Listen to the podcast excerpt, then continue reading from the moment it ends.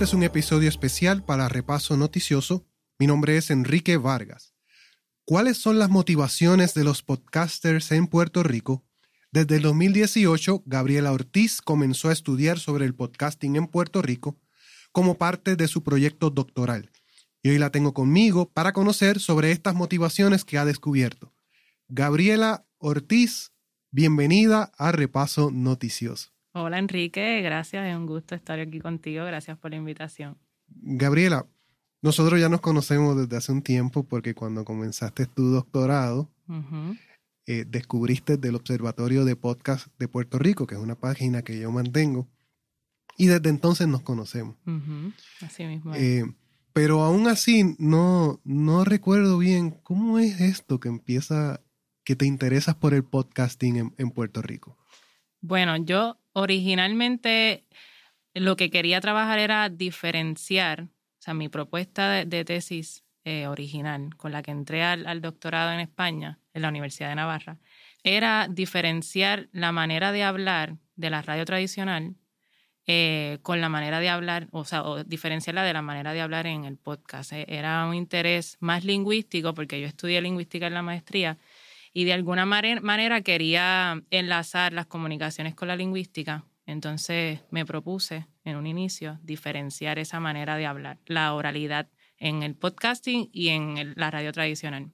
Y bueno, ya después de eso, cuando me inmiscuyo en el tema y sigo investigando, pues me doy cuenta que no está, no está estudiado en Puerto Rico. Eh, y es ahí donde decido ir como seccionando la investigación. En un primer momento, pues irme como a los trasbastidores, hacer una radiografía de cómo estaba la producción de, de podcast en, Puerto Rico. Y bueno, en, un primer momento, pues hice ese análisis a partir de unas variables de estudio.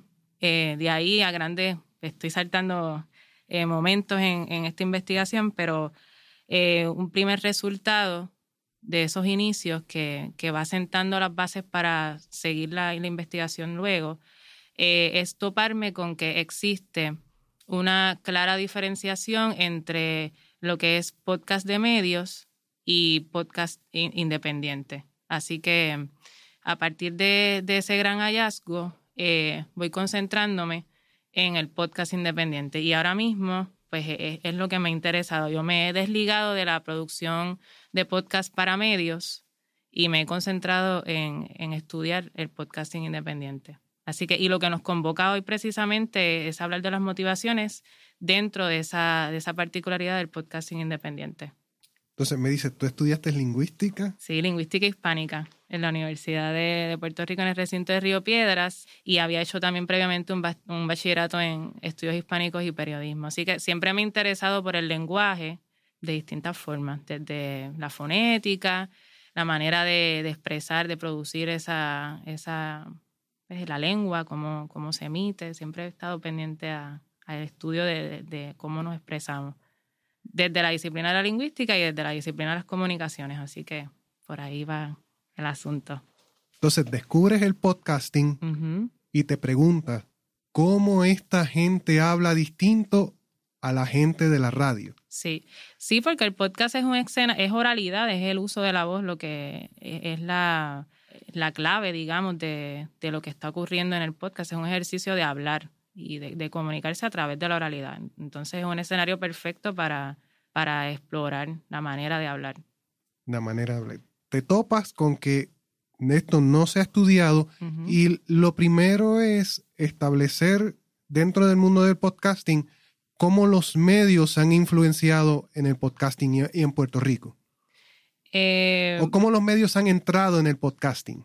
Es, esa es parte, ha sido parte de la, de la investigación. Darme cuenta de que, y de hecho en el 2017 es que entra la radio, eh, particularmente las radios, ya luego van introduciéndose los, los periódicos, la prensa escrita, pero en el 2017 es que WKQ marca las bases, presenta las bases para eh, introducir productos radiofónico emitido a través de, de las ondas sonoras en formato podcast. Así que, que de ahí es que parte eh, la introducción de, lo mediático en el podcast. Y claro, como una necesidad también de los medios de, adentrarse en una modalidad que es nueva que, está en aumento, en auge, y no me puedo quedar atrás, así que necesito eh, llegar a ese espacio de, producción digital para un poco como equiparar o hacer un balance entre, entre lo tradicional y lo, digital. Me imagino que la, la, razón por la cual haces esa primera investigación es para poder separar, ¿verdad? Ya la radio está entrando en el podcasting y si no, si tú quieres comparar la manera en que habla, se habla radio versus podcast y la radio está entrando en el podcast, pues tienes que poderla identificar y separar para, para buscar cuál es ese otro, esos otros creadores que ya son nativos del podcasting. Yo creo que en un inicio ese fue, ese fue mi tema propuesto, como te menciono, pero ya luego cuando me di cuenta que no hay investigación, entonces ha, cambiado, se ha redirigido esa, ese interés porque hay un desconocimiento, entonces no hay, no hay, una, no hay como una base de dónde partir. Eh, no es ahora hasta este tercer artículo que estoy eh, proponiendo para, para redactarlo, que, que, retomo ese tema de, de diferenciar, hacer un verso o contrastar formas de hablar, porque eh, como no hay no, había nada en ese momento, pues me tocó, me tocó a mí este, ir creando el contexto, el panorama de, la investigación del podcast. Así que inicié con, un, interés en comparar la oralidad, pero al darme cuenta de que no había nada estudiado, pues entonces he ido radiografiando el medio este, hasta, hasta ahora la actualidad, que, que es el ejercicio que me propongo hacer es retomar esa, ese, esa diferenciación entre maneras de hablar. Ya no solo con, no solo con él, o no, o no con la idea inicial de comparar la radio tradicional con el podcasting, sino que, que viendo dentro del mismo podcasting independiente cómo se habla. Porque como te había dicho, me fui, fui como atinando en un tema y ya me, me, mi interés ahora es cómo se produce podcast independiente. Así que ahora me voy a fijar en cómo los podcasters independientes en Puerto Rico crean, crean eh, un contenido, cómo, cómo se expresan dentro de ese contexto independiente. Pero ahí me estoy adelantando un poquito porque esa parte de la investigación no ha llegado. Primero podemos hablar un poco de, las motivaciones de, de, los podcasters para podcasters independientes, para crear contenido. Sí, sí. Aunque creo que estoy saliendo un poco de tu, de tu guion de preguntas? Eh, me dices que van a ser tres artículos. Y en el primer artículo es donde identificas los medios grandes y los podcasters independientes y luego vas a los podcasters independientes para preguntarles sobre sus motivaciones. Exactamente. Entonces, quiero que me hables de la primera investigación. La primera, investigación, sí, sí, porque eso nos ayuda a, a, comprender cómo es que has ido identificando los independientes. Y en, tus propias palabras, ¿verdad? Eh, ¿qué, conclusión llegaste de la primera? Particularmente en eh, la penetración, ¿verdad? Que ha tenido los medios, los podcasters, cómo lo ha afectado y cómo ha afectado al podcasting independiente. Bueno, yo pudiera decirte que a, grandes rasgos una conclusión bastante contundente es darme cuenta que la manera en que los medios, particularmente la radio, se introduce al podcasting independiente es redifundiendo contenido que ya salió por la, por la onda sonora. O sea que desde mi punto de vista es una manera, eh, no es errónea, pero digamos que no se hace podcasting per se, porque si el contenido ya fue emitido por las ondas sonoras, no está diseñado específicamente para, para ser, o sea, no fue diseñado para Internet, para un contexto, un contexto digital. Así que esa manera de, de la radio estar presente en el podcasting eh, un poco como altera eh, eh, la definición de lo que es un podcast en sí mismo. Porque es contenido que está grabado y se suspende luego en Internet y pues pues está en, los dos formatos, en formato tradicional y en formato digital. Eh, eso es uno de los grandes hallazgos. Eh, quienes únicos están haciendo podcast eh, con la definición de real o por libro de lo que es un, debe ser un podcast es la prensa escrita, específicamente el Nuevo Día, que es quien tiene a su haber varios, varios podcasts. Y claro, esto se debe a que como es prensa escrita, pues entonces ven en, en el podcast el complemento eh, de la voz, ahí de la, de la oralidad. Eh, eso puedo contestarte así. No sé si contesto tu pregunta. No, no, sí, me parece bien. Me parece bien. Cuando comencé en el podcasting, uno de los debates que había era qué es el podcast y cómo se diferencian de la radio. Y entre las características, una era que la gente en la radio pues le está hablando a esta multitud, mientras que el podcast, eh, las personas que consumen el podcast, que escuchan los podcasts, pues usualmente lo hacen o con audífonos o mientras están en el carro guiando. Y ahí eso ya te empieza. No es que la radio, la radio también se puede escuchar con audífonos y. o con, mientras uno está guiando en el carro, ¿verdad? Eso no es, no es el asunto.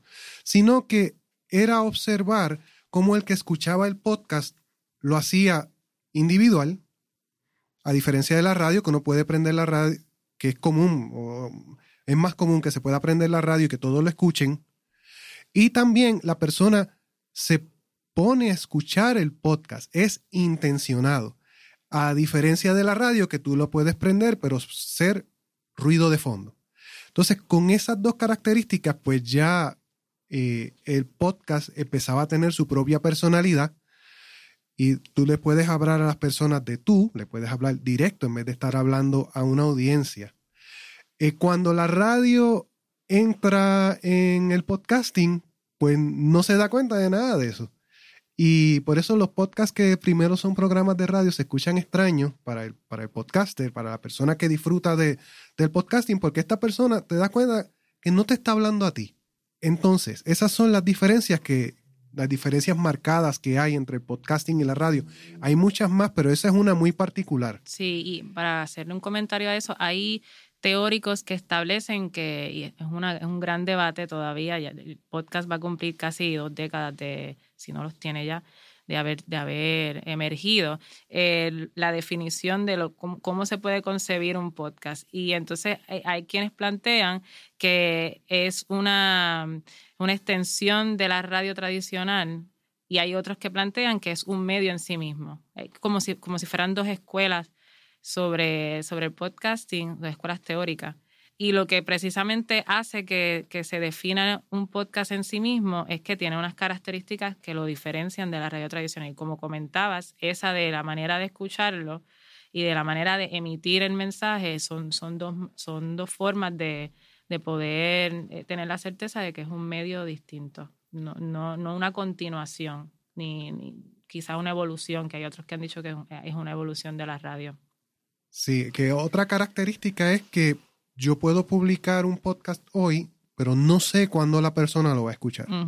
Mientras que la radio, pues si tú no estás en ese momento parado frente al radio escuchando, pues te lo pierdes. Claro. Y entonces eso también trae otras características y también como que fuerza a la persona que está haciendo el podcast a pensar un poco distinto.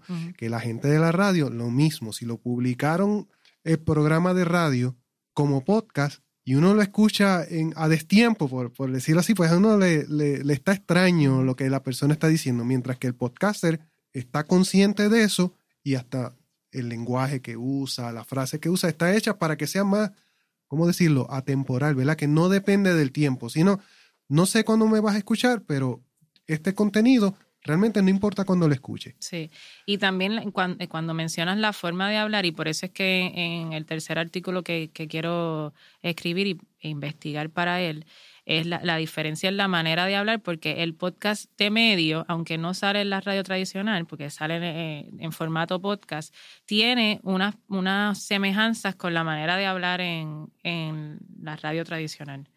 Porque, bueno, es un, es un podcast que responde a unos intereses mediáticos, a una corporación de medios. Así que un poco sigue esos patrones de, forma de hablar eh, que la radio tradicional, mientras que en el podcast independiente, pues hay una manera más relajada de hablar, este, más conversacional, más de tú a tú. Eh, se permite, hay unas licencias para hablar de ciertas maneras que no se hablan en la radio tradicional y eso es otra manera de diferenciar ambas modalidades. Sí, sí. Y una de las cosas que a mí más me encanta del podcasting es que me, permite transmitir el sentimiento del mensaje con más fidelidad que la radio. Y una de las razones es porque en el podcasting, pues, yo no me tengo que preocupar mucho por el tiempo, por la cantidad de tiempo que tome el, el episodio. Y puedo usar cosas como el silencio, a veces para acentuar una idea o un sentimiento. En la radio se está prohibido. El silencio está, es casi un crimen, tú hacer silencio en la radio. Mientras que en el, en el podcasting puedes hacer el silencio precisamente para acentuar la gravedad de lo que estés hablando. Me permite hacer esas cosas. Es otra gran diferencia entre la radio, sobre todo la radio comercial, que eh, eh, un, un, instante de silencio, aparte de que es costoso, porque también ellos lo miden en términos de dinero. Eso encuentro que es otra diferencia y que seguramente lo vas a encontrar en, en tu tercera eh, investigación, pero no quiero influenciar, la verdad, estoy haciendo, dándote ideas. y mientras decía eso, también este, me acordé de otra cosa que me encanta del podcasting. Y ahora se te olvidó. Oh, sí. Y, la, y otra es que como yo no estoy publicando al aire en vivo, uno puede hacer un podcast y mientras a la, eh, hacerlo a la misma vez que lo estoy grabando, así mismo publicarlo. Pero no estoy obligado. Yo puedo entonces grabarme y después publicar. Entonces eso me permite editar y me permite hacer otras cosas como añadir música, añadir música con intención, que es algo que a mí me encanta, también para acentuar algunos momentos, para darle el énfasis a, a, las frases que estoy diciendo. O sea, otra gran diferencia a la radio que como está ocurriendo en el momento, pues no siempre se puede. No se puede, es, muy difícil. Es algo que habría que primero ensayarlo. Sí, que hay un vuelo creativo entonces en, el podcasting independiente. Hay una, se presta para, para que tengas más, hay, más capacidad de crear eh, con el contenido. Exactamente. De diseñarlo. Exactamente. Pero antes de uno abrir la boca, quiere comunicar algo. Está motivado para, para hablar. Y esa es la razón que nos trae. Que nos convoca. Todo esto fue una introducción. bueno, pero no estamos tan alejados porque hablamos de podcast igual. Pero sí, en este segundo artículo, porque había, eh, bueno, no sé si lo mencionaste anteriormente, pero eh, yo estoy de camino a terminar un, doctorado. Entonces, la, la meta aquí es eh, publicar tres artículos que van a ser parte de lo que le llaman la tesis doctoral. Entonces, pues un primer artículo, como habíamos dicho, y esto en modo resumen, me encargué de, hacer una radiografía del medio en Puerto Rico, o sea, del podcasting. Luego, en este segundo, que es el tema que nos convoca, eh, pues quise entrevistar a, los, a 30 podcasters independientes, a una muestra de 30 podcasters, para saber cuáles han sido sus motivaciones para introducirse en el medio y continuar en, él a, través de los años, porque aquí hay podcast, eh, podcasters que de los que entrevisté que iniciaron en el medio en, los inicios, en el 2002, hasta podcasters mucho más recientes. Así que con ellos quise conversar para, para saber por qué, por qué les interesa estar en este medio. Bueno, ¿qué descubriste? ¿Por qué les interesa estar en este medio? Bueno, eh, un poco la, la eh, la herramienta que utilicé para, para, llegar a resultados estaba dirigida, porque lo que hice fue un cuestionario semiestructurado, o sea, yo, yo iba buscando unos resultados en particular, o sea, que no, no hubo tal cosa como una conversación fluida, sino que iba como dirigiendo la respuesta. Y particularmente porque hay un teórico eh, de apellido Markman que en 2011 eh, publicó cuáles eran esas, se encargó de clasificar esas motivaciones de los podcasters.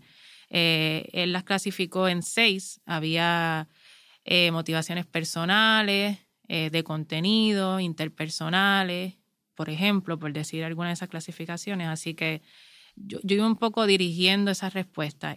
a grandes rasgos encontré que la mayoría de estos, de estos podcasters, 24 específicamente, eh, se, introdujeron en el medio por razones personales, de contenido o tecnológica. Cuando digo personales, en Arroyo Habichuelas, pues es, tener un espacio para hablar de temas que me interesan, sin que haya una imposición, una agenda temática, sino que yo me abro el micrófono eh, y comento ya sea solo o sea con un amigo, sobre un tema de interés personal que sé que voy a encontrar afuera oyentes que también están interesados en ese tema, así que, que parto del interés de, expresarme eh, libremente y encontrar allá gente que, que, responda a esos intereses también. Eso desde el punto de vista personal. Eh, desde el punto de vista de, del contenido, eh, hubo también muchos podcasters de estos que habían comenzado con un blog ya habían empezado a producir contenido o a crear contenido escrito en blog y de repente notaron que el audio podía complementar esa, esa escritura o esa, eh, ese contenido redactado, así que eh, eh, lo veo como una manera de, eso, de complemento. Eso en términos de, de, lo contenido, del contenido. Y razones tecnológicas, muchas veces también simplemente porque me interesa, me interesaba explorar con un teléfono y con una consolita pequeña, que es eso que se llama podcast. Así que empiezo a hablar por un poco eh, experimentar con lo tecnológico. Eso de entrada, esas tres razones. Razones personales para ellos poder compartir sus ideas, contenido, es decir, gente que ya creaba y ven el audio como un complemento y tecnológicas porque quieren experimentar con, esta, con las tecnologías del podcasting. Sí. Esas son tres de las seis clasificaciones que dijiste que... Sí. Y eh, entonces es lo más que encontraste. Es 24 de estos 30 eh, habían entrado al, podcast por esas, por esas, por esos tipos de, de razones.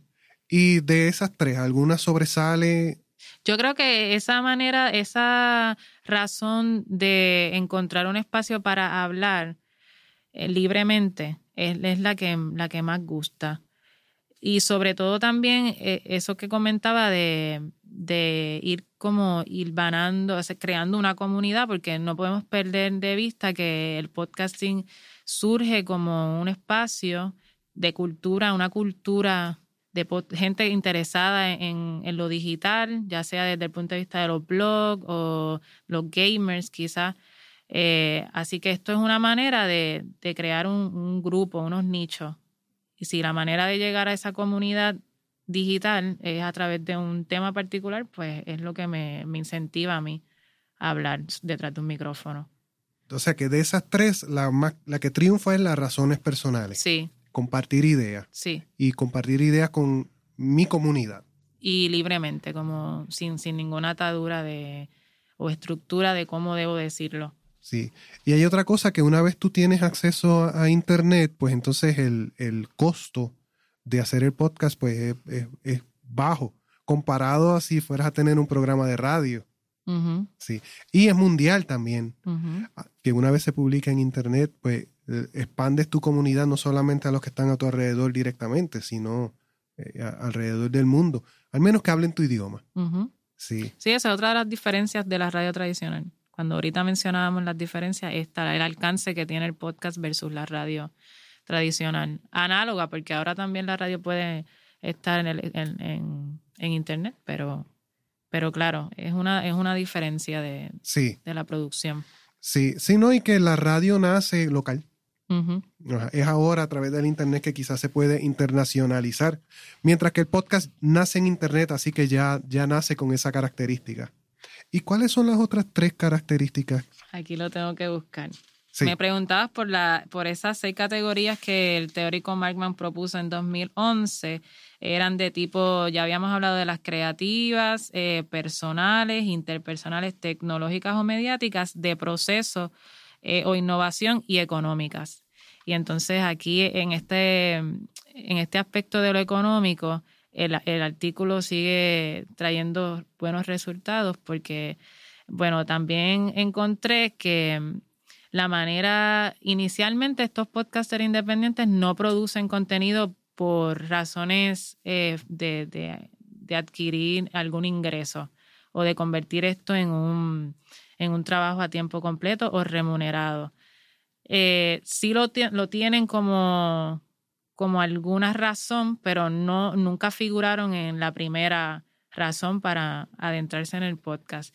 Sin embargo, cinco, particularmente cinco de estos 30 han hecho o han, con el paso del tiempo, han logrado eh, financiar su, su, contenido. Y esto va a tono a la etapa, a la última etapa en la que se encuentra el podcasting ahora, que es esa etapa en la, el término es horrible, pero es una traducción, es plataformización, es la llegada de las plataformas de audio al medio, claro, porque como ya el podcast se ha desarrollado tanto, pues, pues ven ahí una oportunidad de, de monetizar con, con ese producto y empresas como Spotify o Google Podcast o Apple Podcast se meten al, al podcasting. Entonces vemos como podcasters independientes que en un principio no estaban interesados en, en, monetizar nada, ahora pues han hecho de su producto incluso su trabajo principal. Eh, a través del Patreon o de, del crowdfunding o de hacer eventos eh, que se dirija la venta de boletos a la producción Así que eso eh, fue otro de los grandes hallazgos que aunque es una de, las motivaciones, según plantea Markman, eh, en Puerto Rico estos 30 que, entrevisté no iniciaron por eso, pero cinco de ellos, con el pasar del tiempo, vieron la potencialidad eh, financiera de, del producto. Así que, que han hecho de esto su trabajo. ¿Qué te ha llamado la atención? ¿Qué es lo más que te ha llamado la atención de las respuestas que obtuviste? Bueno, precisamente eso de cómo, cómo en un inicio tú puedes tener una, unos intereses y eh, viendo cómo el medio ha ido evolucionando, pues tú evolucionas o tienes interés de, evolucionar con, con, el medio, con las posibilidades que te brinda el medio, entonces ya son otras, otros tus intereses. Pero eso no, no es de todo, no es, o sea, esta muestra solo cinco han logrado eso porque es complicado, depende mucho también de tus oyentes o seguidores, porque no necesariamente vas a, tener patrocinio de auspiciadores o de gente que tenga mollero económico. Solo algunos de estos podcasters independientes logran tener ese, eh, ese respaldo de grandes compañías o de auspicios Así que dependes mucho de tus seguidores que, realmente quieran apoyar el contenido que estás produciendo a través de, un Patreon o de comprarte alguna camisa o algún, ¿cómo le llaman a esto? El merchandising, este, alguna... Eh, sí, vender cosas. Mercancía, alguna mercancía alusiva a tu podcast. Así que a mí realmente me interesó de, este, de, esta, de estos resultados el hecho de que hay gente, la mayoría, 15 podcasters de estos entrevistados, o sea, 15 eh, no, 25 de estos, de estos podcasters entrevistados, que a pesar de que llevan tiempo produciendo, continúan con la idea clara de que están en un medio independiente y de que precisamente ese escenario les permite hablar libremente de un tema que les interese y de compartir ahí eh, ideas con gente afín a ellos. Solo pocos se han dejado llevar por por la evolución del medio y han querido monetizar ese contenido. Así que estos podcasters independientes son bastante fieles a, lo que da inicio al medio, que es esa cultura participativa en donde pues, se democratiza la información y el acceso a la información y la manera de, pues, de compartir opiniones. Así que en estos momentos, 2022 fue este estudio, podemos decir que hay podcasters independientes que siguen fiel a esa idea que originó el medio. Y, sé que estamos hablando de las motivaciones, pero ¿encontraste algún podcaster que se estaba desmotivando? Bueno, no tanto como desmotivar, pero sí eh, se han encontrado con, con barreras, aspectos que los hacen quizás repensar por qué estoy haciendo esto y, entonces ese pensamiento los ha llevado a hacer menos contenido, menos consistente en la producción de contenido. Y algunas de esas barreras, eh, precisamente la falta de dinero para, para producir un contenido de calidad, que ya no sea una conversación, sino que pueda adornar ese, ese contenido con, con audio, con musicalización, eh, para eso necesito equipo de edición de sonido, entonces me veo un poco como apretado con, con el dinero porque e, esto o es un hobby o es algo que hago fuera de mi, de mi profesión, lo hago por al lado, así que no quiero dedicar dinero que genero con mi profesión en esto que es un hobby. Eso puede frustrar y pueden ser una de las barreras. Eh, otra, el espacio físico también, de dónde grabar. De repente se escucha el perro, el camión de la basura, entonces ya el contenido no queda como, como realmente quiero, porque hay que, hay que resaltar que una de las preguntas fue si ellos entendían que, que el contenido que hacían era profesional, si ellos entendían que, que había un, eh, un perfil o una manera de producir este contenido de modo profesional y todos dijeron que si todos consideran que detrás del micrófono, pues ellos tienen una, una especie de importancia, lo que dicen es importante y lo que dicen pues debe ser emitido responsablemente, así que esa, ese sentido de responsabilidad va de la mano con una manera profesional de, emitir el discurso. Así que si no tengo herramientas que de alguna manera me ayuden a, profesionalizar ese discurso, pues entonces es una barrera en el caso de, lo que me comentaron. Así que para contestar tu pregunta, no tanto eh, como desmotivados, sino que en, en, el camino de producir se encuentran con barreras que pues les hacen pensar en, en cómo producen contenido esto ha estado bien chévere. no, no me esperaba alguna de las contestaciones. ¿Hay alguna pregunta que te hubiese gustado que yo te hiciera? ¿A mí? Ajá. O sobre tu investigación o algo que quieras decirle de la investigación. Bueno, este, hablamos ya de esos grandes hallazgos, de lo que se puede hablar como podcaster profesionalizado, que no sé si lo, lo definía a sí mismo, que era un podcaster profesional y un podcaster el creador amateur de lo que hablábamos ahorita. Sí, creador amateur versus, versus el, productor formalizado. Sí, porque también otra de las conclusiones o de las grandes conclusiones es que eh, pude perfilar el podcaster independiente. Porque si, si bien en un principio, en, en, el primer artículo, yo diferencié lo que era el podcaster de medios y el podcaster independiente, este, este segundo artículo me permite a mí perfilar o caracterizar el podcaster independiente, o sea que se sigue como subclasificando eh, el emisor dentro del podcasting. Entonces, pues se crearon uno, pude crear o caracterizar unos perfiles eh, y esto gustó mucho porque pues se crea como, sí, son como dos, dos perfiles encontrados, aunque es, la matriz es ser un podcaster independiente, pero hay uno que tiende más hacia eh, la producción, digamos que con, finalidad económica, a ese le llamo el, el, podcaster formalizado, y hay uno, como te comentaba ahorita, que le interesa continuar en esa, en esa onda de la cultura participativa. Así que ese le llamo el creador amateur o el per se independiente.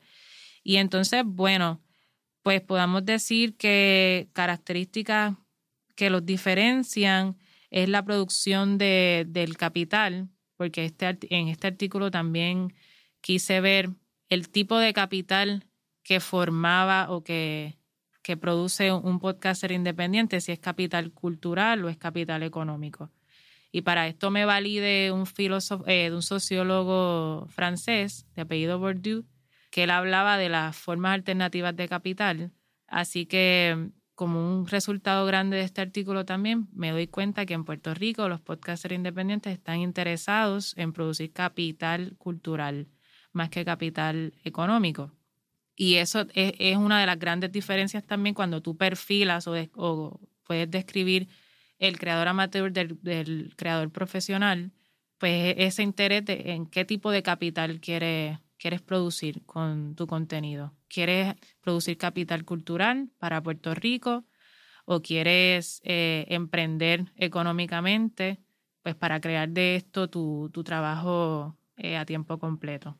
Son intereses, ¿verdad? Son motivaciones que van dirigiendo ese creador en la búsqueda de qué estoy haciendo dentro de este contexto. Me quedo produciendo eh, contenido que en algún momento sirva de archivo histórico, en el caso de, Chente, por ejemplo, que en un momento quiso llenar un hueco, una ausencia que había de, en el mundo de, la entrevista de, los teatreros, de la gente que hacía teatro, o quiero monetizar y llegar a, a, estar dentro de Spotify, por ejemplo. ¿Qué me mueve a mí como podcaster independiente a producir? Y por ahí se va caracterizando ese, ese podcaster independiente, según las motivaciones o los intereses. Así que tenemos dos. Está el podcaster formalizado. Ajá, que busca pero ese es el que definiste con capital monetario. Sí, el que tiene un interés empresarial o comercial. De desligarse un poco de lo que, lo que dio inicio al, podcasting independiente. Y el otro es del capital cultural. Que se queda arraigado en, esos gérmenes, en esos inicios de ese germen, digamos. Gérmenes no, germen. En ese germen de, de la cultura participativa.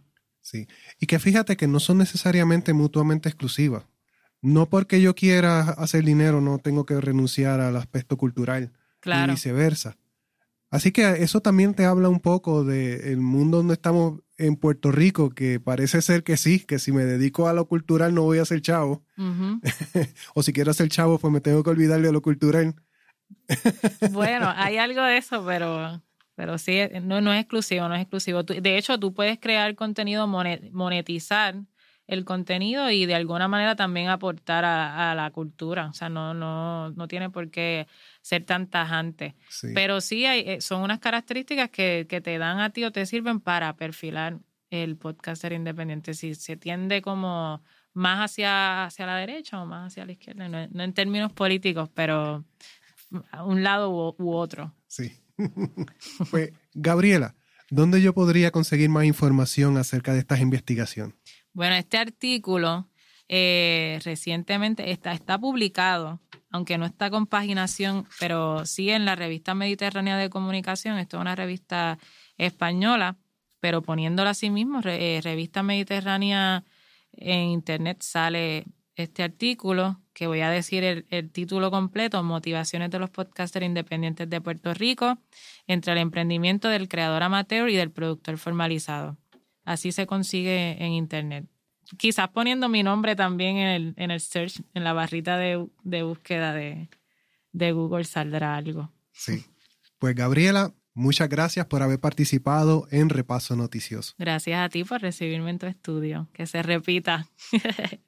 Gabriela Ortiz está haciendo un doctorado de comunicación y su tema es el podcast en Puerto Rico.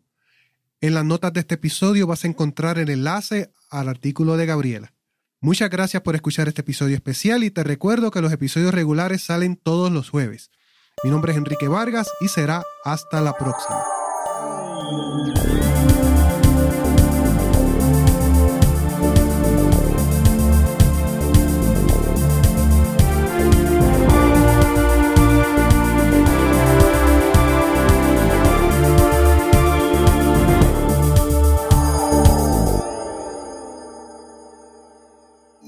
Estudio J. Y. E. Studio.